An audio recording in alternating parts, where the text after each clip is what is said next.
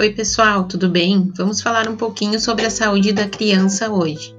A importância, então, que nós temos de incentivar o aleitamento materno nas crianças do 0 aos 6 meses, de forma exclusiva, e depois até os dois anos, conforme o Ministério da Saúde recomenda, né?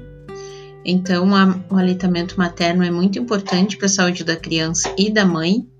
É o alimento mais completo que existe para o recém-nascido e mais importante, é importante pelo vínculo e também pelas questões nutricionais. Então, bora aí, pessoal. A gente precisa incentivar o aleitamento materno. Nós estamos no agosto dourado, que é o mês que nós lembramos da amamentação.